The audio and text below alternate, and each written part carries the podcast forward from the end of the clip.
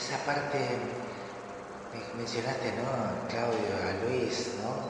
Que era, es también como un almíbar de enfoque, ¿no? De abrevar en un lugar que debió tener un peso especial también en ese momento tuyo para completar.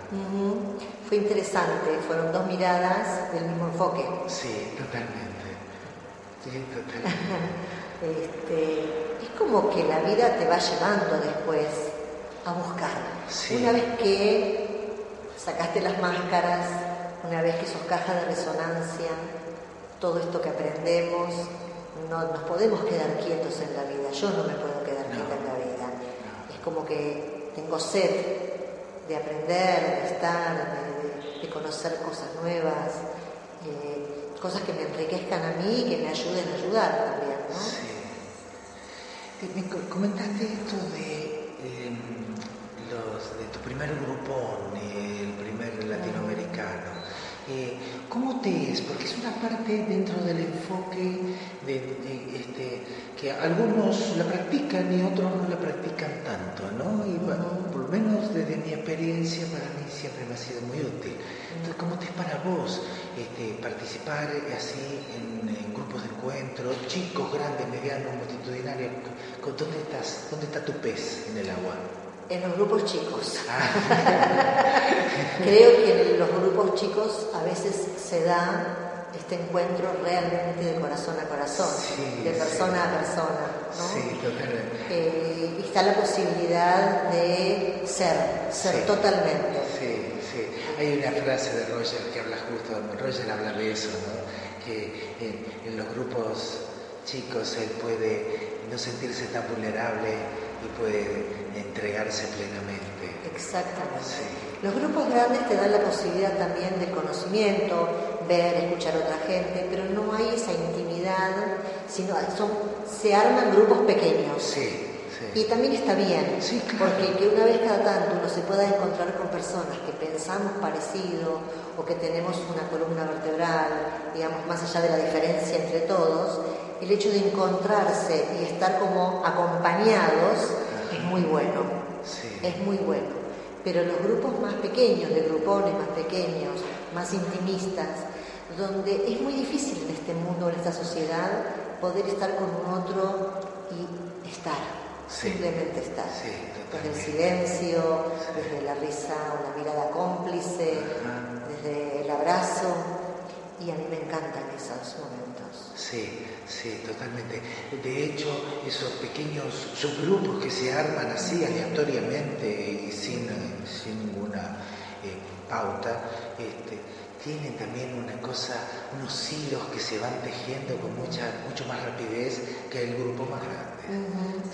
Y es como tener, digamos, las palabras de Rogers encima cuando uno está en esto del encuentro persona a persona y cómo nos modificamos con el otro y cómo se genera este vínculo, ¿sí? Eh, de ser humano a ser humano, donde uno puede aprender tanto. Y yo le digo a mis alumnos o a mis consultantes estar en chancletas.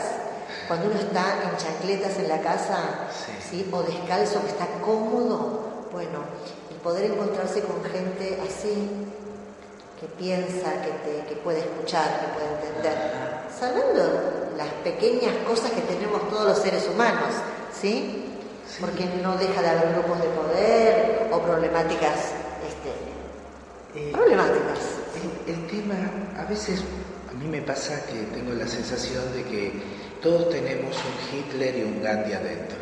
Y dentro de la mayoría de las veces intentamos mostrar el Gandhi para tener un lugar, un, espacio donde poder mostrar todos los matices que debe haber dentro de ese Hitler y ese Gandhi y poder, y poder este, decir, aquí estoy yo, tengo una persona que me es muy sucia, muy mala, que no me gusta, que esto, pero te poder decir con una persona que me recibe y que me, y que que me va a cuidar en ese momento, eso es muy importante para y lo da solo eh, esa relación que se provoca desde lo rogeriano en un grupo de encuentro. ¿no?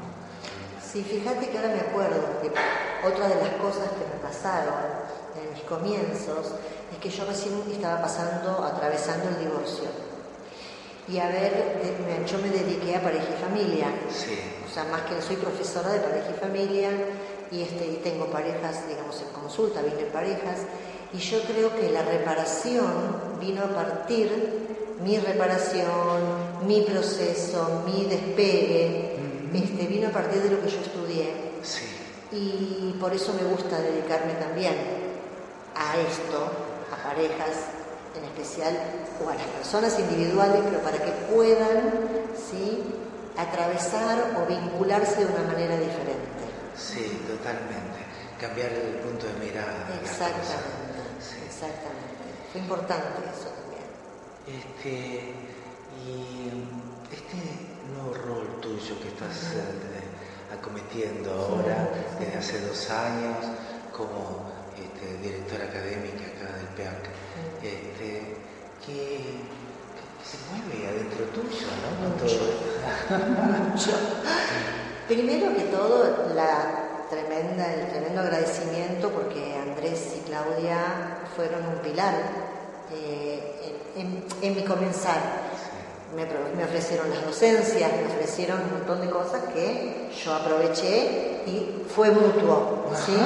Después yo me fui del país, me fui cuatro años, estuve cuatro años fuera, y cuando volví, nuevamente se me abrieron las puertas de Oro San Isidro, y ahí comencé nuevamente, y después viene el ofrecimiento de ser directora académica de PEA.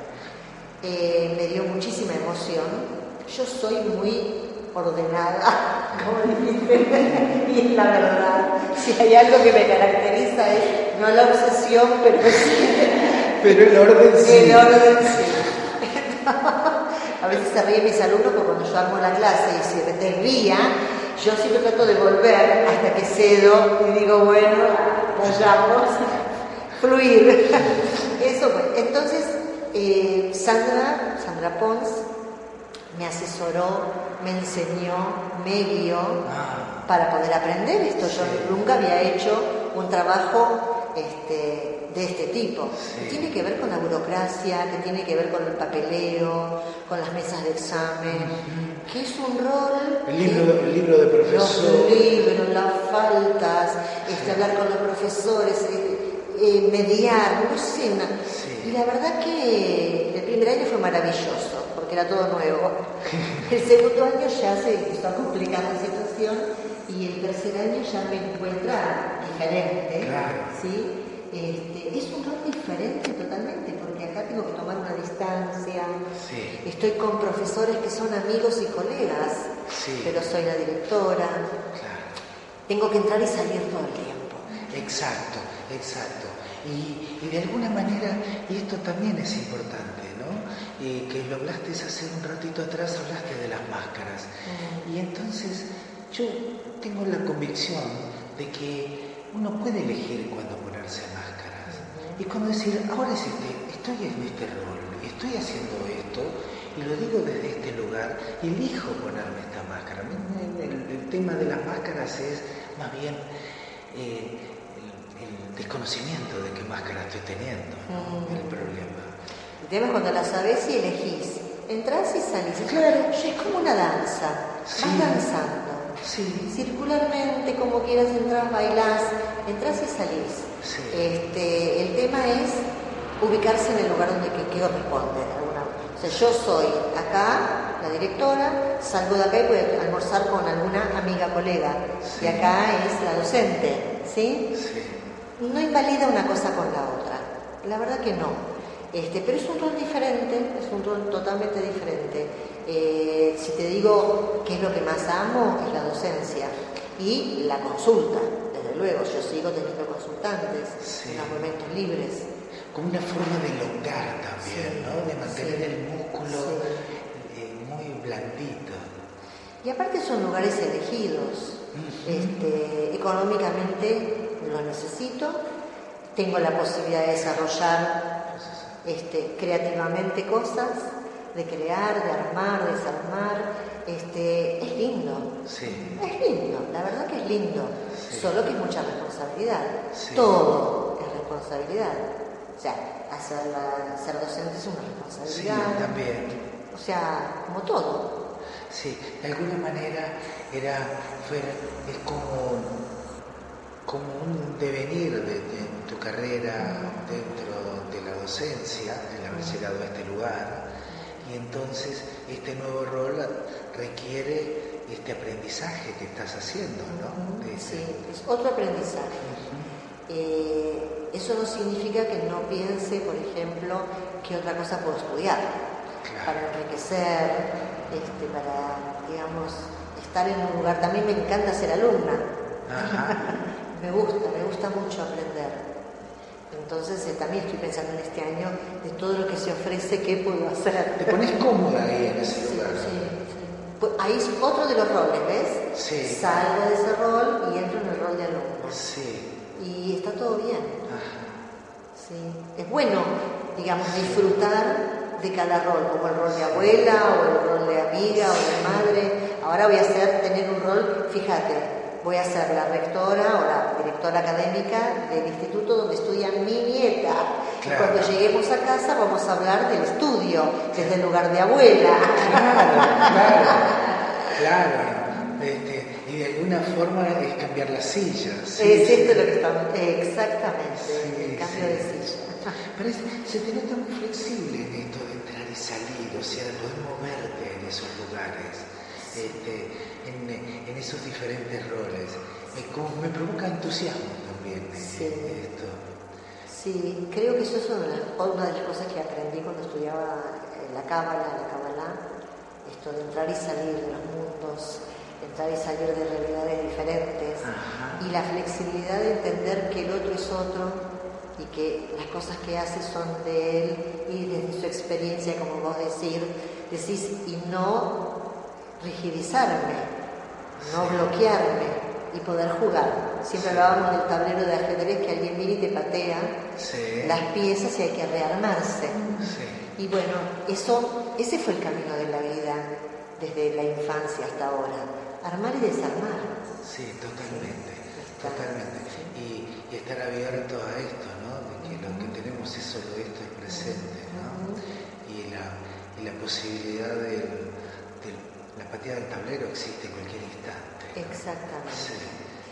Y aparte aprender de que, bueno, que este es un, tengo mi lugar en este mundo, que nadie me lo regaló, que es mío por derecho propio, porque por eso estoy acá, y que otros también tienen derecho a ocupar ese lugar en el mundo, y que soy necesaria como parte de este mundo en el ciclo y en la cadena de esta humanidad. Claro, esto de ser parte en parte responsable y en parte transmisora nada más, y de, de, seguir estando en, dos o tres caminos a la vez. Sí, suena muy lindo. Gracias. Sí, sí, suena muy lindo. Lo estoy sintiendo, por eso digo. Este,